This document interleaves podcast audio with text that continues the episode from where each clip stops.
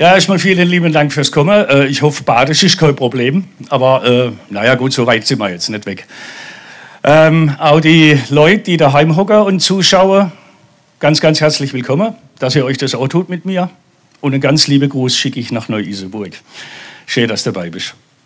Ähm, mein Vortrag heißt Das Schaf im Wolfspelz. Ich muss das irgendwie komprimieren. Also jetzt äh, 51 Jahre komprimieren in 25 Minuten. Wird spannend. Also wenn ich zu viel gesabbelt habe, äh, gebt mir ein Zeichen, genau. Ähm, ich bin als Nachzügler von insgesamt vier Kindern auf die Welt gekommen im November 69. Ähm, war immer sehr behüteter Elternhaus, bin dort groß geworden. Ähm, aus heutiger Sicht sage ich auch mit viel Liebe, mit viel Fürsorge. Nur ähm, habe ich dann, äh, oder das hat sich ganz schnell rauskristallisiert, dass ich so immer so ein bisschen aktiv bin und dass ich nie mehr Gusch halten kann. Und ich war halt immer der, der so ein bisschen über den Streng geschlagen hat. Ich war ein bisschen schusselig, wenn es um die Arbeit ging. Und äh, ja, so Sätze wie, ich habe dich lieb, ich bin stolz auf dich, äh, schön, dass es dich gibt, die habe ich nicht allzu oft gehört. Aus heutiger Sicht weiß ich, dass es meine Eltern einfach nicht konnten. Die haben den Krieg noch erlebt und die haben Sachen gesehen, das gehört in keinen Kinderkopf. Ja, so bin ich groß geworden, relativ. Ähm, ich war immer der Kleinste und der Schmächtigste. Ich war immer der Pauseklauen in der Schule. Und, äh, aber wenn ein Mobbingopfer gesucht worden ist, dann war ich dran. Ich konnte mich ja nie zur Wehr setzen. Und da hatte ich immer wieder die Mütze voll gekriegt, man hat mich immer wieder, äh, immer wieder lächerlich gemacht, man hat mich der Lächerlichkeit preisgegeben, zur Schau gestellt. Das ging weiter an der Hauptschule, genau selber in Grün. Das ging weiter an der Berufsschule. Und tief in mir habe ich so gespürt, du kannst nichts, du bist nichts, das wird nichts. Ich war innerlich eigentlich komplett zerbrochen. Ich kann mich an eine Zeit erinnern, da war ich vielleicht zehn, habe ich mal mit mir Edding auf meinen Schrank geschrieben, ich will sterben, weil ich das ganze Elend einfach nicht mehr ertragen habe. Da war wieder irgendwas, ich kann nicht mal mehr sagen, was. Und das hat mich so fertig gemacht, dass ich gedacht habe, es ist besser, wenn ich, wenn ich sterbe. Dann habe ich es hinter mir, dann habe ich Ruhe. Bin streng katholisch erzogen worden. Für mich war Glaube immer Druck und Zwang. Und ich kann mich an eine Zeit erinnern, wo ich Gott wirklich gesucht habe, von ganzem Herzen gesucht. Aber die Kirche damals, die Landeskirche, hat mir keine Antworten gegeben. Mein Glaube hat sich immer reduziert auf Druck und Zwang. Und ich musste in die Kirche gehen.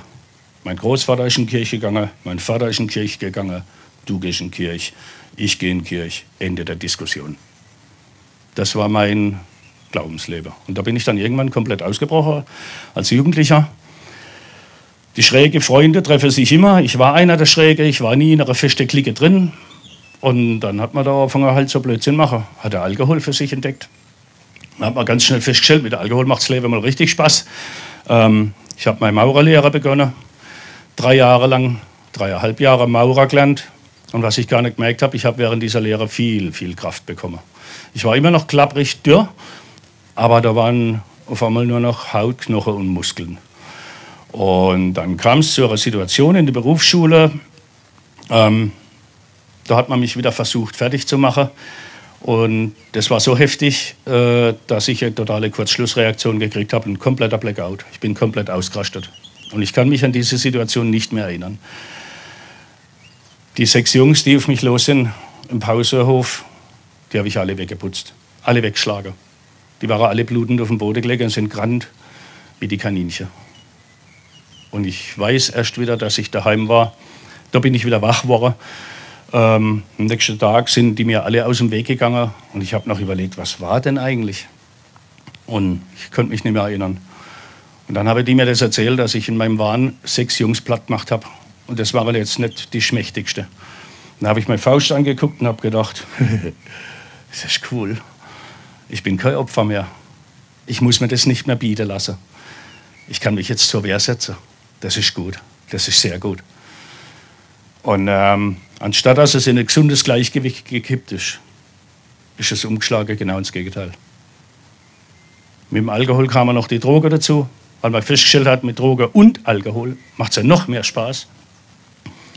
Ja, und dann war ich in kürzester Zeit schlimmer wie alle, die früher auf mich losgegangen sind.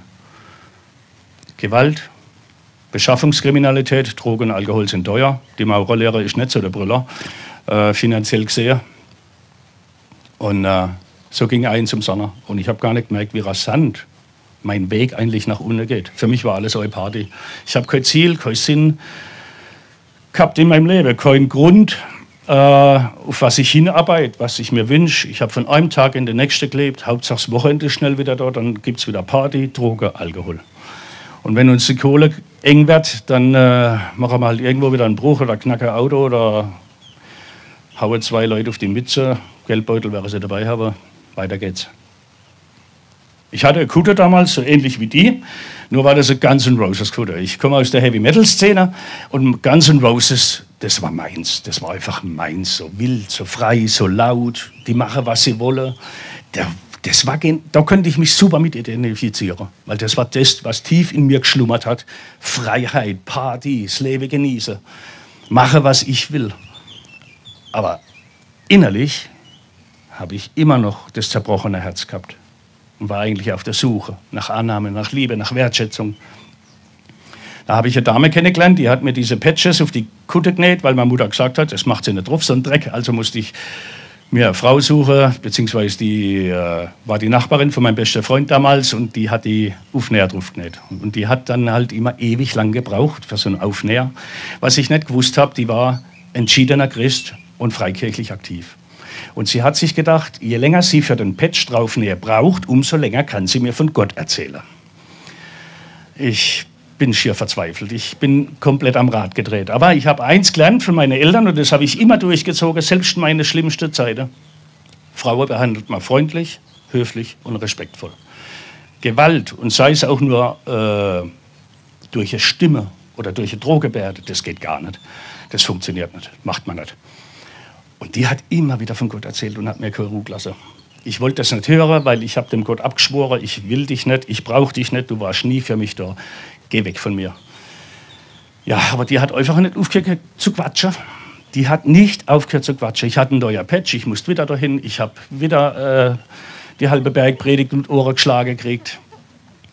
Und das Beeindruckende war, was sie gesagt hat, hat mich nie wieder losgelassen. Das hat angefangen an meinem Herz arbeiten. Und dann habe ich gemerkt, Olli, uh -uh, das ist nicht gut. Das ist nicht gut. Ich wäre kein Christ. Wieder Schlips und Krage, schön Kirche, tralalala. Nee, geht gar nicht. Und dann wollte ich das wegspülen mit Alkohol und Droge, dass die, das, das, das Anklopfen in meinem Herz, ich wollte das nicht, das muss aufhören. Aber das hat nicht funktioniert. Ich war völlig besoffen und zugedröhnt mit Droge am Baggersee gelegen, neben am Lagerfeuer. Und das war gefühlsmäßig, wie wenn Jesus neben mir sitzt, mich anlächelt, mir auf die Schulter klopft und sagt, hey Digga, du kannst trinken so viel, dass du willst und rauche, rauch noch drei Tüte. Aber ich gehe nicht mehr weg von dir. Ich lasse dich nicht mehr in Ruhe. Und das hat mich stutzig gemacht. Und da bin ich zu der Frau und habe die richtige Frage gestellt. Was ist das mit der Bibel und was hat die Geschichte mit Jesus mit mir zu tun? Was ist los? Und die hat mir das dann mal erklärt dass Jesus die Menschen, so wie wir hier sind, und sein Vater, jeder, der hier sitzt, ist gewollt von Gott. Ihr seid im Plan Gottes, ob es euch passt oder nicht. Und es gibt keine Zufälle. Und schon gar nicht bei den Menschen, die auf diesem Planet neigeboren werden. Und weil der Mensch ursprünglich von Gott getrennt ist, hat er seinen Sohn auf die Erde geschickt, der uns lehrt, wie wir ein gutes Leben führen können mit Gott dass Gott immer einen guten Plan hat für uns. Und damit wir die Fehler, die wir verbocken, nicht mehr bezahlen müssen, hat er sogar seinen Sohn geopfert. Sein einzigster Sohn hat er geopfert. Am Tod am Kreuz. Das perfekte Opfer. Und so ist Jesus ans Kreuz gegangen für uns, für meine Schuld, für eure Schuld. Und das kann man alles in der Bibel nachlesen. So sehr liebt Gott und Jesus und der Heilige Geist die Menschen so sehr. Die haben nichts zurückgehalten, die haben alles gegeben. Und ich habe den Kampf gegen mein Ego, gegen meine Sturheit aufgegeben und habe im Frühjahr 1993 mein Leben Jesus übergeben. Und ich habe gedacht, später von vielen Christen habe ich gehört, am Tag ihres Übergabegebetes waren die so frei und so, die waren so glücklich und die haben sich so erlöst gefühlt. Bei mir war gar nichts. Ich bin aus der Wohnung raus, wie ich rein bin. Und habe mir gedacht, jetzt bist du Christ. Super. Ja, Party, Konfetti, Stimmung. Was passiert jetzt? Ich habe keine Ahnung. Was ich nach mehreren Wochen und Monaten gar nicht gemerkt habe, dass Gott schon lange hat, äh, begonnen hat, an mir zu arbeiten. Ich war alkoholabhängig, ich war drogenabhängig, ich war hochaggressiv. Aber irgendwie hat sich das gewandelt. Ich habe dann nach einem halben Jahr mal ganz beiläufig gemerkt, nach einer Woche, dass ich keinen Tropfen Alkohol mehr getrunken habe. Wenn es früher um Droge ging, habe ich sofort Ja geschrien. Ich habe das abgelehnt und habe dann später selber in mich reingehört. Hast du gerade neu gesagt? Hast du, äh, was läuft hier? Und wo ich gemerkt habe, dass ich keinen Alkohol mehr brauche und dass ich die Ruhe selbst bin, dass meine Hände ganz ruhig sind und ich innerlich ganz ruhig bin, habe ich so hochgeguckt und habe gesagt, hey, machst du da was? Und so, ich weiß nicht, wenn ihr einen Eindruck kriegt, wenn ihr einen Gedanke kriegt und ihr spürt, aber der geht nicht in den Kopf, sondern ins Herz, kennt ihr das? So einen Gedanke habe ich gekriegt. Und das war so sinngemäß mal, hey Digga, du hast mal die Erlaubnis gegeben, in deinem Leben rumzuwurschteln, jetzt mache ich was für dich. Entspann dich, das wird noch viel besser. Und dann war ich richtig angefixt. Und dann wollte ich mehr wissen von diesem Gott. Das war das erste Mal in meinem Leben, dass auf Gebet Reaktion kam. Dann habe ich verstanden, dass es um eine lebendige Beziehung geht, nicht um eine Religionszugehörigkeit. Eine lebendige Beziehung zu Jesus. Er ist mein Freund, mein Ratgeber, mein Helfer in der Not. Er hat für alle meine Probleme hat er immer eine Lösung parat. Das Problem, das Gott nicht lösen kann, das gibt's nicht. Das ist unmöglich. Und so habe ich gelernt, im christlichen Glaube groß zu werden. Mit Jesus. Er hat Wunder um Wunder getan in meinem Leben. Das war so der Knaller und das hätte ich niemals gedacht, dass das mein Leben so radikal verändert. Freunde von früher haben mich im Stich gelassen, weil sie gesagt haben, jetzt ist er so dermaßen auf Droge, jetzt rennt er zu einer Sekte. Jetzt dreht er komplett in die andere Richtung durch. Viele Jahre später treffe ich einen alten Freund von mir, der kannte mich von früher, hat mich wieder getroffen, hat mich angeguckt und hat gesagt, hey Ole, wie geht's dir so? Und dann sage ich, hey, mir geht's blendend, alles super. Mir geht's top, richtig gut. Und äh, hey, du warst doch mal in so einem Sekte-Ding da, da, das christliche Zeug. Wie ist denn das? Bist du da noch dabei? Dann sage ich, ja klar, auf jeden Fall bin ich da dabei. Und ich bete immer noch. Und ich lese immer noch Bibel. Und ich fühle mich immer noch gut dabei. Und ich trinke immer noch keinen Alkohol. Und Drogen sind auch Geschichte. Dann hat er mich auch gegrinst und hat gesagt, Olli, offensichtlich tut das gut. Respekt. Wir haben gedacht, du flippst komplett aus, aber offensichtlich ist das der richtige Weg für dich. Ganz großes Kino. Ein Freund von ganz vielen hat mir das gesagt. Ja, und äh, da habe ich einfach gelernt, wenn Jesus für mich ist, wer kann wieder mich sein? Ich war Christ. Ich habe eine Frau kennengelernt. Ich habe zwei großartige Söhne bekommen dürfen. Ähm, aber auch als Christ hat man so sein Päckle zu tragen, seine Probleme zu stemmen. Ich habe ganz viele Prioritäten falsch gesetzt. Ich habe ganz viele Fehler gemacht, habe als Ehemann versagt, ich habe als Vater versagt.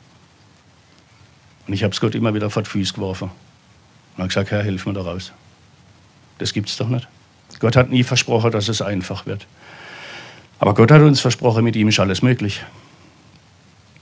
Und so habe ich gelernt, dass Gott wirklich immer eingreift. Auch wenn es manchmal ganz schlecht aussieht und der Weg anderer ist, wie man eigentlich gedacht hat. Aber da vertraue ich drauf, dass es dann ein guter Weg ist. 2014 habe ich mit meinem besten Freund Andy Dörr die Newborn Bikers gegründet, weil in uns der Drang so groß war, was für Menschen zu tun, dass man dem nachgeben musste. Und mir habe Papa gefragt, was hast du vor mit uns? Was sollen wir tun? Wir lieben Motorräder, wir lieben Partys. Ich kann heute wieder normal Alkohol trinken, ohne in meine Alkoholsucht zurückzufallen, was für mich ein Riesenwunder ist. Und so hat uns Gott aufs Herz gelegt, Mensch, geht raus zu der Rocker, ihr seid doch so wilde Knechte. da passt ihr ganz gut rein, geht raus zu der äh, Rocker und erzählt ihnen von mir, wie gut ich bin. Lernt die Leute kennen, bildet Freundschaften, gewinnt ihr Vertrauen und wenn sie es hören wollen, erzählt ihnen von mir. Das haben wir gemacht. Mit zwei Hansel haben wir angefangen, der Andi und ich. Und es war ein harter Kampf, bis wir mal in der Rockerszene überhaupt mal drin waren. Aber es hat sich rendiert. Da hockt die ganze schwarze Meute. und ich bin stolz auf jeden Einzelnen. Das ist meine Wahlfamilie. Und der Andi und ich, wenn wir uns das so angucken, dann denken wir einfach nur, Papa, du bist großartig und du bist super gut. Und uns liegt es einfach auf dem Herz, der Menschen von Jesus zu erzählen, so wie er ist. Dass Gott keine Lieblingskinder hat und manche sind halt ein bisschen arg schlecht, nee, die lässt man noch ein bisschen zappeln, das funktioniert bei Gott nicht. Gott hat für jedes Problem eine Lösung. In Siegen haben wir eine Motorradsegnung gemacht bei so einem ganz wilden Rockerhaufen. Da glaubt keiner an Gott. Aber der Segen für die Motorradsaison, den wollte sie haben. Also ist doch ein Funke Hoffnung da. Hm. Und während der Segnung haben die alle zugehört. Und als ich dann ein Gebet gesprochen habe zum Abschluss, bin ich total erschrocken weil mindestens zwei Drittel der Meute von den nichtgläubigen Rocker, von den wilden, bösen Jungs, haben auf mein Amen mit Amen geantwortet. Aber der hat das rausgebrüllt. Ich war auf der Bühne gestanden, war erst mal ganz erschrocken. Holla, wie gehen die ab? Was ist denn jetzt los? Und da habe ich mir auch tolle Freundschaften bilden können. Und am Abend in der Party habe ich einen Mann kennengelernt. Ich nenne ihn einfach mal Jörg. Riesengroß, elendsbreit. Der hätte mich in der Mitte auseinandergebrochen, der hätte es nicht einmal gemerkt. Der hätte mich einfach so weginhaliert. Und um den Mann habe ich da ganz oben einen Bogen gemacht, weil der war hackedicht vom Alkohol. Und er war hochaggressiv. Und ich habe gespürt, halt dich von dem fern. Wenn er dort drüber war, war ich dort drüber. Wenn er draußen war, war ich drin und umgekehrt. Ich habe mir dann immer vom Leib gehalten. Dem habe ich nicht getraut. Und dann lerne ich draußen einen jungen Mann kennen, erzähle ihm meine Geschichte. Und der war total begeistert. Er glaubt nicht an Gott, aber die Geschichte von dir, Respekt, toll. Ich glaube, der hat darüber nachgedacht. Und dann sagt er: Mensch, du musst meinen Nachbarn, beste Freund kennenlernen. Ähm, dann habe ich gesagt: Ja, ja, ist er da? Ja, ja, der ist drin. Dann sage ich: Ja, klar, hol ihn raus. Dreimal dürft ihr wenn er rausgeholt hat. Dann steht der Jörg vor mir. Und ich habe jetzt gedacht, mit 1,80 Meter ist man jetzt nicht unbedingt der Kleinste. Und ich stehe da und stehe so vor ihm. Und dann habe ich ihm so halt ein bisschen was erzählt von mir. Und irgendwann kommt der Herr und sagt, Olli, Gott kann mich nicht lieben. Dann sage ich, was? Dann sagt er es nochmal, Gott kann mich nicht lieben. Das ist unmöglich, es geht nicht. Dann sage ich, äh, Entschuldigung, wer erzählt da so eine Scheiße? Das geht gar nicht. Dann sagt er, Olli, Gott kann mich nicht lieben. Hörst du mir zu? Dann sage ich, ja, hörst du mir zu? Das geht nicht. Und dann kam er mit seinem Mund an mein Ohr und hat mir gesagt, Olli, ich war im Kriegseinsatz in Jugoslawien, aber nicht bei der regulären Armee. Ich war Söldner. Ich habe viel Geld verdient. Töte war meine Arbeit. Und ich habe viele Menschen erwischt. Gott kann mich nicht lieben. Das Leben, das er erschaffen hat, habe ich ausgeknipst. Das funktioniert nicht. Da ging er wieder weg. Und wir standen uns normal gegenüber. Und ich habe ihn dann auch geguckt. Ich habe erst gedacht, hey, Kacke Mann, Jesus, was sage ich denn jetzt? Ich war erst mal selber geschockt. Dann habe ich ihn gefragt, hast du Jesus um Vergebung gebetet? Dann sagt er, ja, habe ich. Und er sagt, und? Nichts. Er spürt keine Vergebung. Mein Leben ist schwarz, hat er gesagt. Dann habe ich zum gesagt, okay, dann verspreche ich dir jetzt aber im Namen Jesu, dass diese Morde dir vergeben sind. Dann guckt er mich an mit so Augen. Ja, meinst du wirklich? Dann sage ich natürlich. Damals, als du Jesus um Vergebung gebetet hast, warst du so ehrlich, wie du es gerade zu mir warst.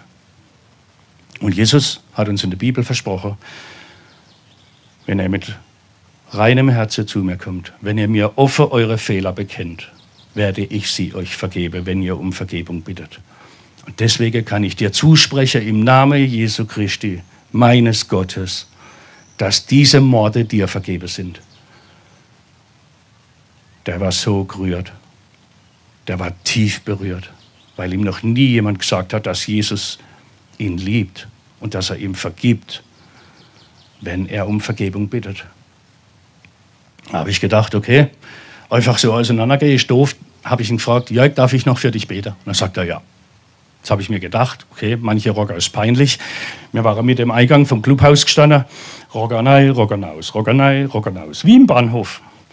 Und da habe ich gedacht, okay, ein bisschen Stille Suche, abseits, wo es nicht jeder sieht. Habe ich zum gesagt, geh mal rüber, wo wir ein bisschen Ruhe, aber nein, du betest jetzt sofort hier. Ich habe mich gar nicht getraut zu widersprechen, weil der war, der hätte mich platt gemacht. Da habe ich gesagt, okay, mir ist doch das scheißegal. Bei mir weiß jeder, dass ich Christ bin. Ich bete ab, wenn es sein muss, vorne auf der Bühne für alle. Das ist mir gerade egal. Mache ich. Okay. Dann wollte ich nicht in den Arm nehmen, dass er sich mal mehr fühlt, aber es ging nicht, weil er, er war einfach zu groß. Dann bin ich halt so seitlich hin, habe Gebet gesprochen, einfach was mir auf dem Herz gelegt ist. Dass Jesus ihn weiter berühren möge und dass er seinen Weg segne und ebnen möge und dass er ihm wieder Lebensfreude geben soll. Und sprecht das Amen. Dann dreht sich der Jörg weg, nimmt meine Hand drückt die halb kaputt. Da ist dann mir so gegangen mit der Hand. Das kommt auch vor. Und dem sind die Tränen die Wange runtergelaufen. Ich kriege heute noch Gänsehaut, wenn ich daran denke. Die Tränen sind ihm die Wange runtergelaufen und er hat gesagt, Olli, du glaubst nicht, was mir dieses Gebet bedeutet. Was dieses Gebet mit mir macht. Tausend Dank. Der war berührt von Gott weil endlich jemand zu ihm gekommen ist und ihm gesagt hat, hey, es gibt Hoffnung. Egal, was du gemacht hast. Egal, wie schlecht und minderwertig du fühlst. Egal, wie viel Strafe du schon bekommen hast. Jesus hat immer offenes Herz und er liebt die ganz kaputte wieder ganz heil zu machen. Ich kann verstehen, dass viele Menschen sagen, sie können nicht an Gott glauben weil sie einfach zu viel Mist erlebt haben in ihrem Leben. Zu viel kaputte Umstände durchmachen musste. Aber eines kann jeder Mensch tun, jeder. Er kann sich entscheiden, Glaube zu wollen. Und er kann sich dafür entscheiden, diesem Jesus mal einen Vertrauensvorschuss zu geben und auszuprobieren, ob da was dran ist, ob das wirklich die Wahrheit ist. Und das habe ich mir so oft erlebt. Wir in Jubran Bikers alle, jeder auf seine Art. Und ich bin überzeugt, jeder von ihnen hat seine Geschichte, die er durchkämpfen musste mit Jesus. Und Jesus liebt es, zu kämpfen, für uns zu kämpfen. Es war nie sein Plan, dass mir für ihn arbeite, damit er beeindruckt ist. Weil ganz ehrlich, er ist der Schöpfer des Himmels und der Erde. Er hat die Vielzahl an Pflanzen geschaffen, an Menschen, an Tiere. Was könnte mir machen, was ihn beeindruckt? Da gibt es nichts, überhaupt nichts. Er will was für uns leisten.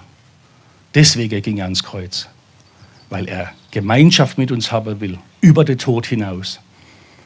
Und jeder, der das annimmt, ist sein geliebtes Kind, noch viel mehr wie vorher, weil dann klar ist, wir haben Gemeinschaft im Himmel. Ich danke euch fürs Zuhören und ich hoffe, meine Worte bleiben bei euch im Herz.